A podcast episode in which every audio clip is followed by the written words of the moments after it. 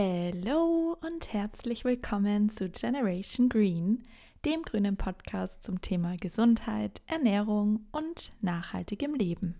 Ich hoffe, es geht euch allen gut und vielleicht beginnt ja für den einen oder anderen schon wieder etwas mehr der gewohnte Alltag. Ich habe das Gefühl, ganz, ganz langsam könnten wir in eine wieder etwas entspanntere Situation kommen.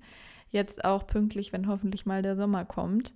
Ich bin immer noch klatschnass und zwar gefühlt noch von heute Morgen. Hier ist das Wetter wirklich wechselhaft wie im April. Und es war auch im April so, nur dass wir jetzt schon über Mitte Mai haben und es hat sich irgendwie noch nichts dran geändert. Aber es gibt ja bekanntlich kein schlechtes Wetter, nur schlechte Kleidung. ja, das ähm, sage ich mir immer als Hundemama. Ich gehe bei jedem Wetter raus und ähm, letztendlich tut es auch gut. Ich hoffe, ihr genießt es auch und hört vielleicht dabei äh, diesen Podcast, beziehungsweise, wenn ihr es noch nicht gemacht habt, den ersten Teil dieser kleinen Podcast-Reihe. Denn das hier ist Teil 2 von 2. so groß ist die Reihe dann nicht. Aber es geht weiter auf unserer Gewürzreise und zwar heute mit einem Interview mit den Gründern von Soulspice. Und wenn ihr jetzt mit dem Namen von Soulspice noch nichts anfangen könnt, dann switcht einfach mal eine Folge nach vorne.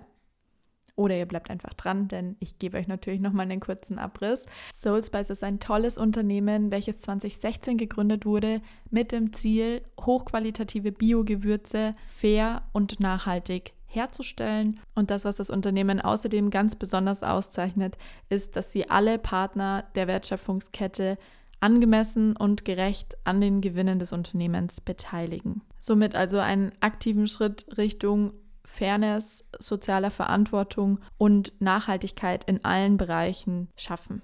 Und dieses Interview beziehungsweise generell die Zusammenarbeit mit Soulspice bietet auch für den Podcast wirklich mal ein praktisches Beispiel, in welche Richtung dieser grüne Gedanke gehen kann und was eigentlich hinter diesen Schlagworten Nachhaltigkeit, soziale Verantwortung, Bioqualität steckt. Und deshalb freue ich mich total, dass die beiden Gründer von Soulspice, Merit Brotbeck und Boris Rafalski, Zeit gefunden haben, mit mir ein Interview aufzunehmen. Die beiden haben sich bei einem der Konzernriesen im Lebensmittelbereich getroffen, nämlich Unilever, wo Boris den Nachhaltigkeitssektor aufgebaut hat und dort für den fairen und globalen Einkauf von Gemüse und Kräutern verantwortlich war und Merit ein Einkaufsprogramm etabliert hat, welches Kleinbauern langfristig nachhaltig unterstützt und betreut. Und dort haben sie eben die Erfahrung gesammelt, wie nachhaltiges und ganzheitliches Wirtschaften die Lebenssituation von Kleinbauern und auch Menschen in Not verbessern kann, was letztendlich die Initialzündung für Soulspice war. Und das Schöne ist, diese Passion für die Vision ihres Unternehmens merkt man den beiden durch und durch an. Boris ist passionierter Landwirt und studierter Agraringenieur. Merit hat drei Mastertitel und arbeitet neben Soulspice in Europas größter Klima-Innovationsagentur als Director for Scaling. Und dieses Wissen, diese Erfahrung und auch die persönliche Leidenschaft merkt man einfach im Austausch mit den beiden. Und das Schöne ist, dass Nachhaltigkeit bei Soulspice komplett durchdacht ist und von vorne bis hinten rund ist, sage ich mal. Also wo wirklich die gesamte Wertschöpfungskette mit einbezogen wird. Und genaueres dazu werden wir jetzt im Interview erfahren. Ich wünsche euch ganz viel Spaß beim Zuhören. Die Telefonqualität über Lautsprecher macht das Ganze jetzt nicht zu einem High-Quality-Erlebnis, aber ich denke, da können wir drüber stehen und die Folge wird euch einiges an Mehrwert bieten. Ich würde mich freuen, wenn ihr im Anschluss mal bei Soulspice vorbeischaut auf deren Internetseite. Vielleicht erwartet euch ja auch am Ende der Folge der ein oder andere Rabattcode. Also bleibt dran. Alles weitere jetzt im Interview und ich würde sagen, viel Spaß! Ja, ich freue mich total, dass ich heute die beiden Gründer von Soulspice hier interviewen darf. Den Umständen entsprechend übers Telefon, aber das bekommen wir auf jeden Fall hin. Ich freue mich sehr, dass ihr die Zeit gefunden habt, vor allem weil ihr ja gerade ein bisschen in einer aufregenden Phase steckt mit geplantem Nachwuchs, der sich noch ein bisschen Zeit lässt. also vielen, vielen Dank, dass ihr hier seid und ich freue mich auf die Fragen, die wir heute beantworten. Herzlich willkommen im Podcast. Vielen Dank. Ja, vielen Dank, genau. Genau. Wir freuen uns auch, dass wir dabei sein können. Am Telefon habe ich den Boris und die Meret, die beiden Gründer von Soul Spice. Und ich habe über Instagram schon ein paar Fragen gestellt, was ihr auch von einem Unternehmen wie Soul Spice wissen wollt, die sich auf Bio, Fairtrade und Handmade Gewürze spezialisiert haben. Und zwar seit 2016 die Vision haben, in der heutigen Lebensmittelindustrie die Welt ich würde mal sagen, wieder ein Stückchen grüner zu machen. Und ich bin total begeistert von eurem Unternehmen und dachte mir, wir führen uns jetzt einfach mal so ein bisschen durch eure Vision, durch den Hintergrund von Soul Spice. Was steckt eigentlich erstens hinter euren Zielen und auch so ein bisschen, ähm, wie setzt ihr diese Ziele um? Ich habe mal so ein bisschen auch auf eurer Internetseite geguckt. Rein schon, wenn man eure Mitarbeiter zum Beispiel anschaut, sieht man ja auch schon, wie vielfältig ihr da unterwegs seid. Was bedeutet eigentlich für euch Nachhaltigkeit und was ist eure Vision? Nachhaltigkeit war eigentlich äh, von Anfang an so das zentrale Element für uns. Also wir wollten gerne eine Firma aufbauen, wo Nachhaltigkeit das wichtigste Unternehmensziel ist. Mit der Idee einfach jetzt gerade im Gewürzbereich, wenn man wirklich sagt, es basiert auf einer direkten Partnerschaft und Kooperation mit den Gewürzbäuerinnen und Bauern, dass man da eben ein besonders gutes Produkt bekommt, weil letztendlich gerade bei Lebensmitteln natürlich Qualität mal in erster Linie davon abhängt, wie sie angebaut werden. Und wir wollten einfach eine ganz transparente Wertschöpfungskette haben, wissen, wo unsere Gewürze herkommen, mit den Kleinbauern und Kleinbäuerinnen langfristig zusammenarbeiten und eben Thema Nachhaltigkeit so als unser zentrales Thema haben. Und mhm. für uns hat das so drei Dimensionen. Also das eine ist der ökologische Anbau von Gewürzen. Also unsere Gewürze sind 100% bio. Das zweite ist einfach die faire Bezahlung derjenigen, die diese Gewürze anbauen, also die Bäuerinnen und Bauern. Und das dritte ist unseren Mitarbeitern und die bei uns im Team sind, einen nachhaltigen Arbeitsplatz sozusagen zu bieten, in einem Team, wo es Spaß macht mitzuarbeiten, wo man fair gezahlt wird, wo man sich entfalten kann. Das hat letztendlich dazu geführt, dass wir eine besondere Manufaktur Manufaktur auch haben. Das ist ein Inklusionsbetrieb. Dort arbeiten Menschen mit psychischen Problemen und haben dort praktisch die Möglichkeit, wieder einen Einstieg ins Berufsleben zu finden. Und da können wir ja nachher noch ein bisschen mehr zu erzählen. Genau. Aber mal so als kurze Einleitung. Ja, das finde ich echt super. Also auf eurer Seite stehen ja auch die drei Säulen sozusagen Quality Matters, Nature Matters und People Matters. Das finde ich total schön, denn da kommt ihr ja auch so ein bisschen her von dem Gedanken, in einem Konzern zu arbeiten, wo eigentlich primär Profit an erster Stelle steht. Und das ist heutzutage eben in vielen, vor allem großen Industriekonzernen der Fall. Vielleicht könnt ihr da noch ein bisschen erzählen, wie eure Vision da entstanden ist, also dass man das einfach so ein bisschen nochmal genauer einordnen kann, wieso ihr auf so eine nachhaltige Vision gekommen seid. Ich kann ja mal anfangen und äh, Boris kann da vielleicht noch andere Sachen dazu sagen. Also ich glaube, seinerseits persönlich, also ich habe Sozial Entrepreneurship zum Beispiel studiert und für mich war das sehr wichtig, dass wenn wir etwas machen, dass eben wir nicht einfach jetzt ein profitorientiertes Business aufbauen, wo es nur darum geht, eigentlich das Gleiche zu machen und zu kopieren, was schon da ist, sondern wirklich zu beweisen, dass man eben ein Business auch ganz anders aufbauen kann. So mhm. wirklich im, im Gedanken von diesem Social Entrepreneurship Bewegung, die es auch jetzt immer mehr gibt.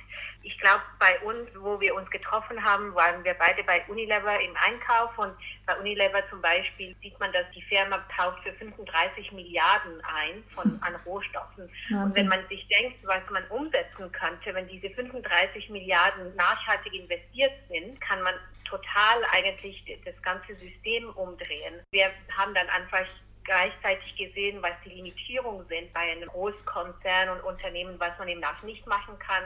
Und das Ziel war eigentlich, Soulspice als ein Pionierunternehmen aufzubauen, wo man wirklich beweisen kann, was überhaupt möglich ist, so dass dann andere dem folgen und hoffentlich, dass wir nur ein Beispiel sind wie es dann ist, wo dann plötzlich alle eigentlich dann das Gleiche hoffentlich mal machen. Mhm. Weil so haben wir dann den größten Impact. Und wir wollten einfach beweisen, speziell im Einkauf, wie man nachhaltig einkaufen kann und trotzdem eben profitabel sein kann äh, und ein Business äh, erfolgreich aufbauen. Das war so die, die Grundidee, glaube ich, wo wir uns lanciert haben. Schön zu hören, dass äh, nicht nur der Profit, sage ich mal, an oberster Stelle steht oder dass man eben auch beides machen kann. Ne? Also natürlich, man muss auch von irgendwas leben, ganz klar. Aber es heißt ja nicht, dass sich grüne Ziele, Nachhaltigkeit, Fairness mit Profit ausschließt. Genau, das war wirklich die Idee, um zu beweisen, dass man beides machen kann. Ist sicher so, dass wir, dass unsere Marge und unsere Profite kleiner sind. Das muss man jetzt auch ehrlicherweise sagen. Aber es ist eben trotzdem möglich und da muss man jetzt nicht unbedingt eine NGO oder nur mit äh, Spendegeld oder öffentlichem mhm. Geld arbeiten, sondern dass man eben auch im Privatsektor nachhaltig unterwegs sein kann und das Unternehmen so aufbauen, dass es keinen schlechten negativen Impact auf die Natur oder auf die Menschen hat, wie man jetzt heutzutage einfach viel zu viel sieht. Ja. Wenn man sich jetzt fragt, was ist eigentlich der Unterschied zwischen konventionellen Gewürzen und Gewürzen von Soul Spice? Wir haben ja jetzt schon gehört, die Produktqualität, also einfach, dass die Gewürze biozertifiziert sind. Man hört öfter mal, dass die Menschen diesem Slogan, sage ich mal, der Biozertifizierung auch gar nicht mal so richtig Glauben schenken wollen oder sagen, ja, ich habe hier im Fernsehen gehört, hier bei Aldi gibt es Bio und dann wurde aufgedeckt, das ist dann doch nicht so Bio, das steht neben der Autobahn, das Feld. Macht es überhaupt Sinn oder lohnt es sich, in Bio zu investieren, Bioprodukte zu unterstützen? Wo weiß ich, wo wirklich Bio drinnen ist? Wie stellt ihr als Unternehmen eure Produktqualität sicher? Bei uns ist es tatsächlich so, dass wirklich alle Gewürze, alle Rohstoffe biozertifiziert sind, also von Kleinbauernkooperativen angebaut werden, die nach den Grundsätzen des ökologischen Landbaus arbeiten, sprich weder Kunstdünger einsetzen noch Pestizide. Das war für uns von Anfang an klar, das ist auch persönlich geprägt. Wir beide kaufen hauptsächlich auch Bionahrungsmittel ein und für uns war es im Gewürzbereich vor allem deswegen keine Frage, als dass die Gewürze ja hauptsächlich aus anderen Ländern kommen. Also wir versuchen zwar auch in Deutschland den Gewürzanbau wiederzubeleben und da können wir ja nachher noch ein bisschen dazu zu erzählen, mhm. aber die meisten Gewürze kommen eben aus Ländern wie Indien, Sri Lanka, Afrika, Indonesien etc. Also wo Landwirtschaft sehr kleinteilig betrieben wird. Also wo durchschnittliche Bauernhof, wenn man das so sagen will, vielleicht ein halber oder ein ganzer Hektar ist. Bei uns in Deutschland hat ein Bauernhof 50, 100 genau. Hektar. Ist viel, viel, viel größer. Andere Dimensionen. Und Gewürze wachsen eigentlich am besten in Mischkulturen. Also unser Pfeffer zum Beispiel, der Urwaldpfeffer, der wächst wirklich im Urwald Pfeffer rankt sich eben an anderen Bäumen hoch und profitiert davon, wenn er eben in Gesellschaft von anderen Pflanzen wächst. Und mhm. eben dieser Gewürzanbau in den Ländern, wo eben Gewürze am besten wachsen, war ursprünglich sehr nah sowieso am Bioanbau. Also insofern machte das total Sinn. Und für Kleinbauern macht Bio gleich viermal mehr Sinn, weil es eh viel besser ist in Mischkulturen, so kleine Bauernhöfe zu bewirtschaften, weil man eh kein Geld für Kunstdünger und Pestizide hat. Also auch, mhm. sage ich mal, für die Ökonomie von Kleinbauern macht Bio total Sinn. Und letztendlich finden wir einfach, ist Bio viel, viel gesünder, weil eben keine Pestizide, keine Chemie an diese wertvollen Nahrungsmittel kommt. Und bei Gewürzen ist es eben so, dass man sie meistens ungewaschen und ungeschält verwendet. Also ein Pfeffer mhm wird geerntet und dann äh, übers Essen gestreut. Wenn man da natürlich einen Haufen Pestizide vorher draufschmeißt, hat man die alle ungefiltert sozusagen und auch ungekocht auf seinem Essen, was es natürlich noch viel schlimmer macht. Ja, also, das ist der Wahnsinn. Also da hatte ich ja in der ersten Podcast-Folge zu dem Thema schon angesprochen, man ist so gesundheitsbewusst unterwegs. Gerade ich auch mit meinem Hintergrund in der Gesundheitsberatung etc.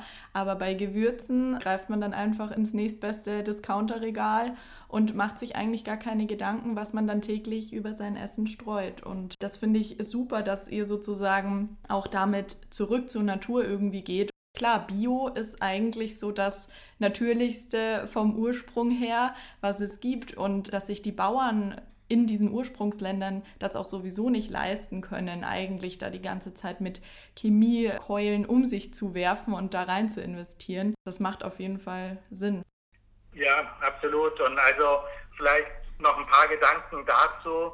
Ich meine, das erste ist, dass gerade in diesen Ländern natürlich auch nochmal ganz andere Chemikalien erlaubt sind als zum Beispiel bei uns in Europa. Mhm. Also bei uns in Europa ist das schon relativ reglementiert und wenn jetzt jemand, sag jetzt mal, ein Bauernhof konventionelle Kartoffeln in Bayern anbaut, dann ist, ich finde immer noch Biokartoffeln besser, aber trotzdem kann man dann darüber streiten, wie ungesund so eine konventionelle Kartoffel ist, die unter den eh strengen Regeln hier bei uns angebaut das wurde. Stimmt, Aber ja. in Ländern wie Indien oder Vietnam, wo eben zum Beispiel viel Pfeffer wächst, da werden die übelsten Pestizide erlaubt. Also wirklich, ich habe Menschen gesehen, die total verbrannte Haut haben, weil sie diese Pestizide umrühren mit der Hand, bevor sie sie ziemlich ungeschützt auf die Pflanzen aufdringen. Also es ist wirklich, Unfassbar. ja, finde ich, ja, schlimm. Ja. Und man muss auch dazu sagen, dass diese Hersteller von Pestiziden gerade in den Ländern die Kleinbauern wirklich sehr beeinflussen und von Anfang an versuchen zu überzeugen,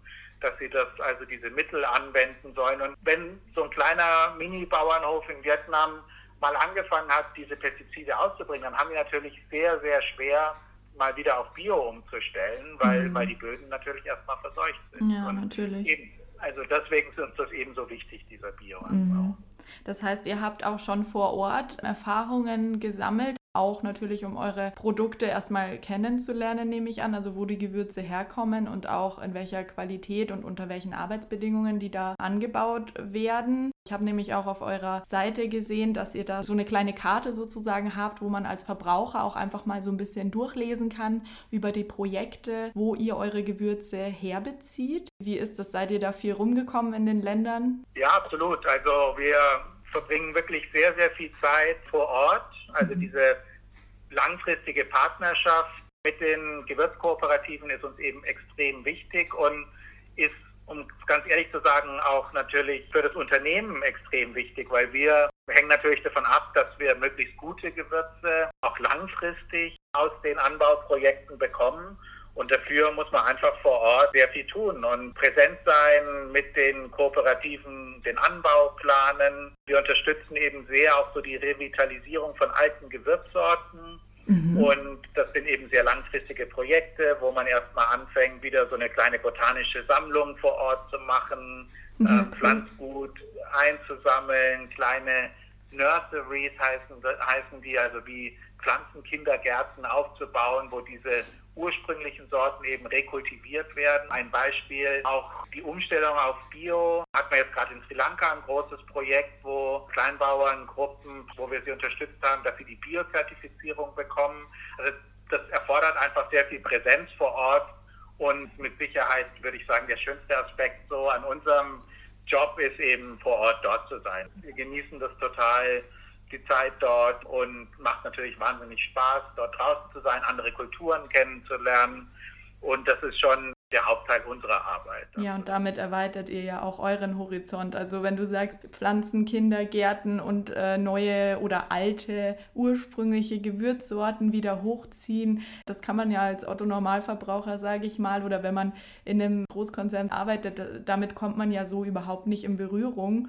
Und es ist super schön, dass ihr dann praktisch auch für euch da total viel neues Wissen mitnehmen könnt, nochmal, wenn ihr direkt vor Ort dort seid und das selbst miterlebt und auch selbst mit hochzieht. Ja, total, total, absolut. Sehr und schön. Das war auch ein wichtiger ja, Grund für uns, so die Soulspice eben zu gründen, weil wir, weil wir eben so arbeiten wollen. Ja. ja. Cool zum Thema soziale Gerechtigkeit. Also wir waren jetzt so ein bisschen bei Quality Matters sozusagen, die Qualität des Produkts, auch so ein bisschen die Natürlichkeit. Was natürlich auch ganz spannend ist, diese, dieser Punkt der Social Responsibility, also dieser sozialen Verantwortung. Du hast es am Anfang schon so ein bisschen angesprochen, wie ihr das bei euch in eurem Unternehmen umsetzt. Was bedeutet für euch diese soziale Verantwortung und wie versucht ihr die weiter voranzutreiben? Wie Boris schon am Anfang gesagt hat, ist es einfach so ein, ein Hauptteil von unserem Unternehmen. Also wir können irgendwie Nachhaltigkeit gar nicht von sozialer Gerechtigkeit wegdenken. Sie, mhm. die gehören irgendwie zusammen. Und der erste Teil ist wirklich, und das wollten wir eben auch beweisen, genau mit so Spice, dass, dass wir auch die Profite und probieren, schauen, dass die Gewinne und die, der, der Wert von dem, was produziert ist, wirklich mit allen Akteuren in der Wertschöpfungskette geteilt wird.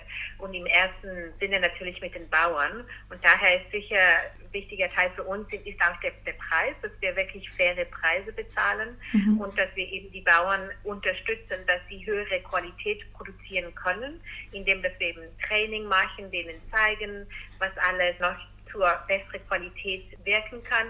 Und damit können wir denen eben auch dann noch einen besseren Preis bezahlen. Und mhm. wirklich, dass wir probieren, die wegzubringen von einfach so viel wie möglich zu produzieren, sondern einfach hochwertig und mit Qualität zu produzieren. Weil das für sie auch am, eigentlich dann am meisten Sinn macht, weil sie eben so kleine Zellen haben oder so kleine Farms nur. Ähm, und das ist wirklich, ich würde sagen, der ganz Anfang. Dann natürlich, also Beuys hat es auch schon erwähnt, ist für uns eigentlich Gerechtigkeit und soziales Denken durch und durch gedacht. Also es fängt mit den Bauern an und wir arbeiten dann eben mit Kooperativen, die auch so mit ihren Bauern arbeiten und wo wir auch immer schauen, ähm, was ihre Regeln sind, wie sie arbeiten, dass da auch mit ihren Arbeitern soziale Standards wirklich vor Ort implementiert werden. Und zuletzt haben wir eben, wo wir unsere eigene Manufaktur aufgebaut haben, eben aus dem Anfang an gewollt, dass das eben auch in einem sozialen Kontext stattfindet. Und deshalb haben wir so eine integrative Partnerschaft aufgebaut dort, wo wir eben auch Leute unterstützen, die sich langsam wieder in den Arbeitsmarkt reinarbeiten müssen.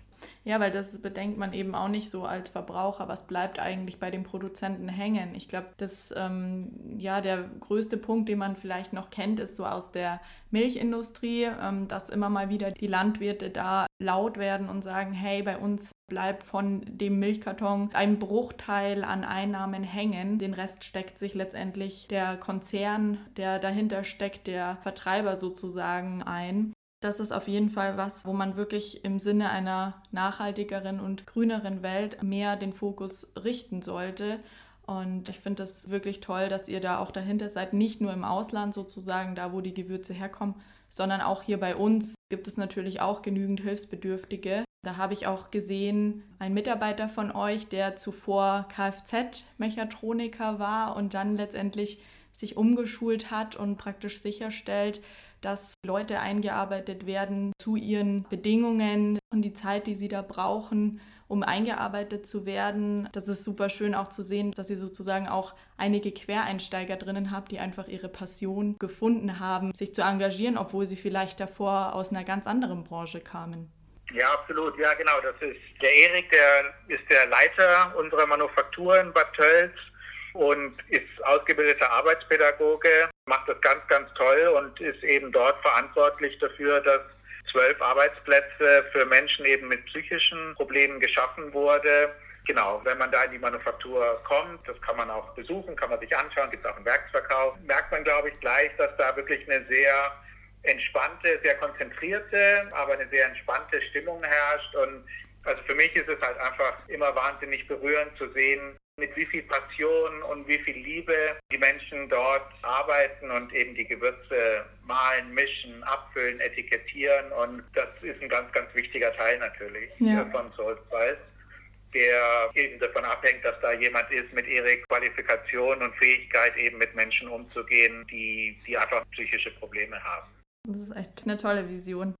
Die Frage kam auch von einer Zuhörerin. Was war eure bisher eindrucksvollste Erfahrung mit eurem Business bei Soul Spice? Wir haben ja jetzt schon gehört, ihr seid viel rumgekommen oder kommt auch viel rum, ähm, besucht die Bauern vor Ort oder einfach eure Erfahrung während dem Aufbau des Unternehmens. Was war da so bisher das Erlebnisereignis, was euch am meisten beeindruckt hat? Ähm, ja, also ich glaube, es gibt ein paar große Momente und dann gibt es ganz, ganz viele kleine, wo wir vielleicht jetzt heute nicht in allen Details durchgehen können. Aber sicher, der, der ganz Anfang, ähm, ein von den großen Momenten war sicher der Launch von der Marke, also wo wir zuerst einfach die Produkte mit dem Konsument zusammengebracht haben und einfach das erste Feedback gesehen haben, ähm, auch der ganze Aufbau von der Marke, der, die dahinter steckt, weil es ist einfach, es steckte so viel Gedanken von uns dahinter, ohne dass wir das je wirklich getestet haben,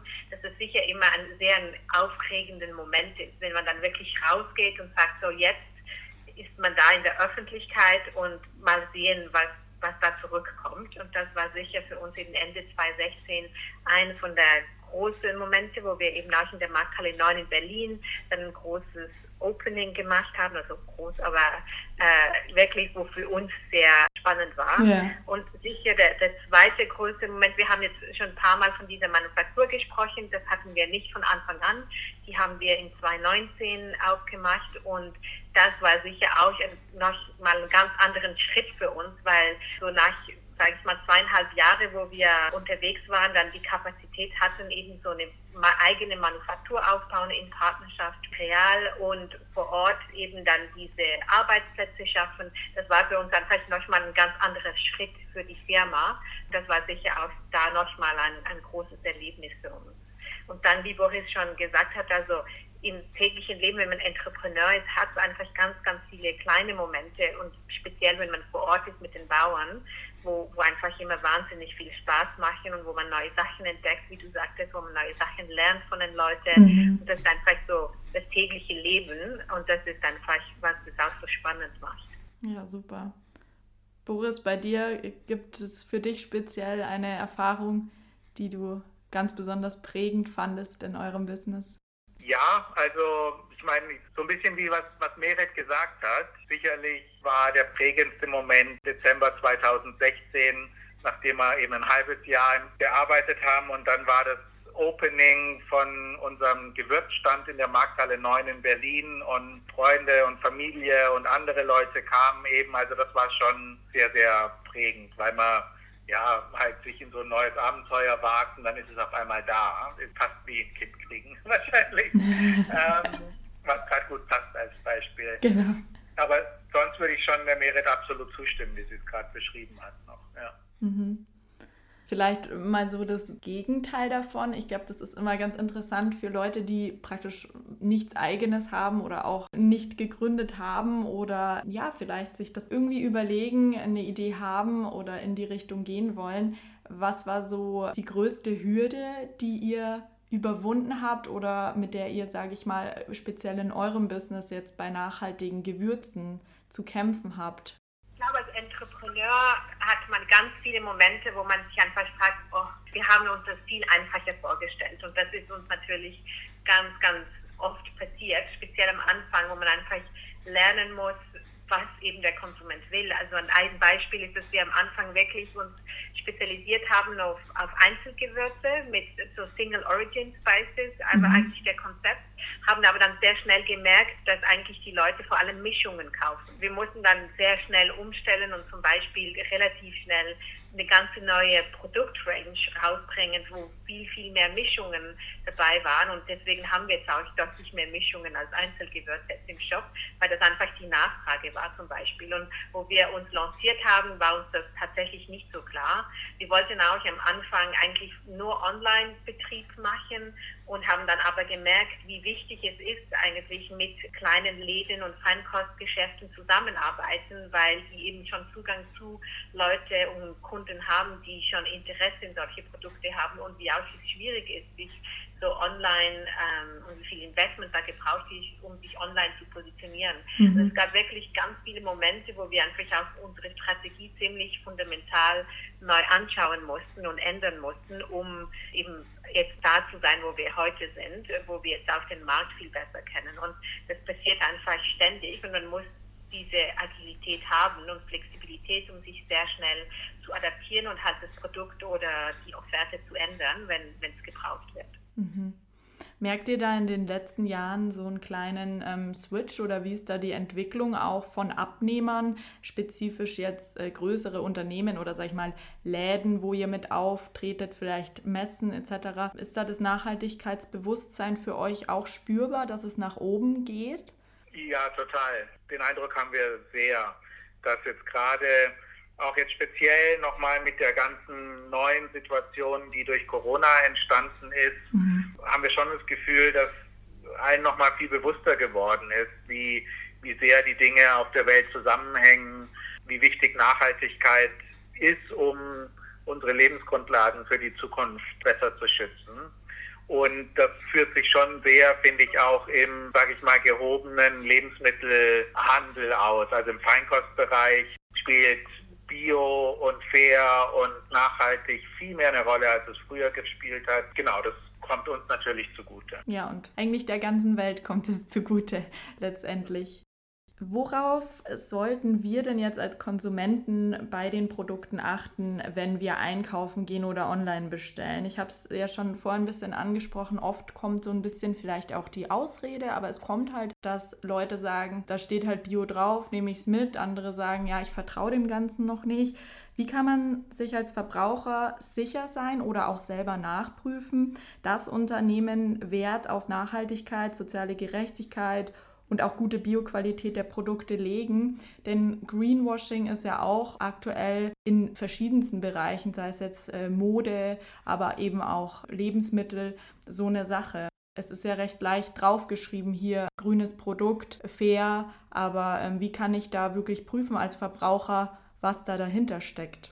Also ich glaube, dass alles damit anfängt, dass man halt so ein bisschen schaut, wer hat hergestellt und was, was steht da dahinter. Natürlich ist man vor der Gefahr, dass dann doch irgendjemand Greenwashing betreibt und womöglich tatsächlich Dinge sagt, die nicht wahr sind. Klar, das gibt's immer. Ist man da nicht ganz gefeit, aber ich glaube, es ist schon mal ein Riesenschritt, wenn man sich so ein bisschen informiert, wer stellt meine Lebensmittel her. Und da findet man dann eigentlich schon oft viele Informationen. Also manche Lebensmittelhersteller, die beschreiben gar nichts auf ihrer Internetseite zum mhm. Beispiel, wo es herkommt, wie es hergestellt wurde. Und da weiß man dann schon, okay, da sind wahrscheinlich nur die Mindeststandards eingehalten worden, mhm. wenn da schon gar nicht nichts weiteres steht. Und andere kleine, auch große, aber viele kleine Firmen, die erzählen dann ganz viel und was sie antreibt und was ihre Motivation ist im Bereich Nachhaltigkeit und warum eben ihr Produkt ein besonders gutes Produkt aus Nachhaltigkeitssicht ist. Und ich glaube, wenn dann jemand so viel schon erzählt und preisgibt, dann ja, tendiere ich meistens dazu, dem dann auch zu vertrauen. Ja. Ähm, und das ist schon mal ein gutes Zeichen, dass da einfach eine, eine gute Philosophie dahinter steht. Das würde ich auch so als Tipp geben, einfach an alle, die da mehr in diese Richtung sich orientieren möchten und sich unsicher sind. Geht auf die Internetseiten der Hersteller und der Unternehmen und prüft einfach mal, ob da nur das Wort Bio einfach in den Raum geworfen wurde oder auf der Verpackung steht, aber nichts weiter dazu über die Geschichte, über Projekte, einfach so den Bezug, die Quelle der Produkte, egal welche Produkte es sind. Und wenn das nicht der Fall ist, wenn da wirklich keine Informationen rausgegeben werden, dann hat das auch meistens den Grund, dass hinter dem Wort Bio, fair, nachhaltig auch nicht wirklich viel steckt. Also da wirklich kritisch, sage ich mal, auch konsumieren. Es gibt mittlerweile eine Unmenge an Auswahl an Produkten, aber es ist genauso leicht ins Internet zu gehen und einfach mal kurz den Hersteller zu googeln und sich die Seite anzuschauen. Und im Normalfall, wie jetzt bei euch mit Soul Spice, ihr habt es ganz transparent aufgelistet. Qualität hat einen eigenen Reiter, Projekte, was steckt hinter euch. Und da fühlt man sich als Konsument einfach insofern informiert und vertraut dem Produkt dann auch und kann dann, wie man hier an Soulspice zum Beispiel sieht, auch dem ganzen Vertrauen schenken, indem man eben auch das Produkt so ein bisschen mit verfolgen kann, wie auf dieser Länderkarte zum Beispiel. Die finde ich ja immer noch ganz toll. genau. Ja, und so ein bisschen zum Schluss, zum Ende des Podcasts hin ein Ausblick. Wo seht ihr die Lebensmittelindustrie und den Handel von Lebensmitteln in, sagen wir mal, zehn Jahren, fünf bis zehn Jahren? Wo gibt es Handlungsbedarfe und äh, wie kann man diese aus eurer Sicht am besten verfolgen? Ja, also ich glaube, vielleicht als Grundstatement ist einfach, das Ernährungssystem hat ja eigentlich als Ziel, dass man gesunde Menschen und vielleicht Sicherheit, Ernährungssicherheit an den Menschen äh, gibt und dass das gemacht wird, indem dass man auch die, die Natur respektiert und die Biodiversität in Kauf nimmt. Und was man heute sieht, was das Ernährungssystem produziert, ist etwa zwei Milliarden von Menschen, die übergewichtig sind und teilweise sehr übergewichtig, mhm. etwa zwei Milliarden, die unterernährt äh, sind oder schlecht ernährt und dass die Böden und die Biodiversität total kaputt gehen. Und dass eigentlich die, das Agrarsystem ein Hauptfaktor von Klima, von Carbonemissionen sind im Moment. Und das beweist einfach, das System funktioniert nicht. Also wenn man mit den Herausforderungen mal anfängt.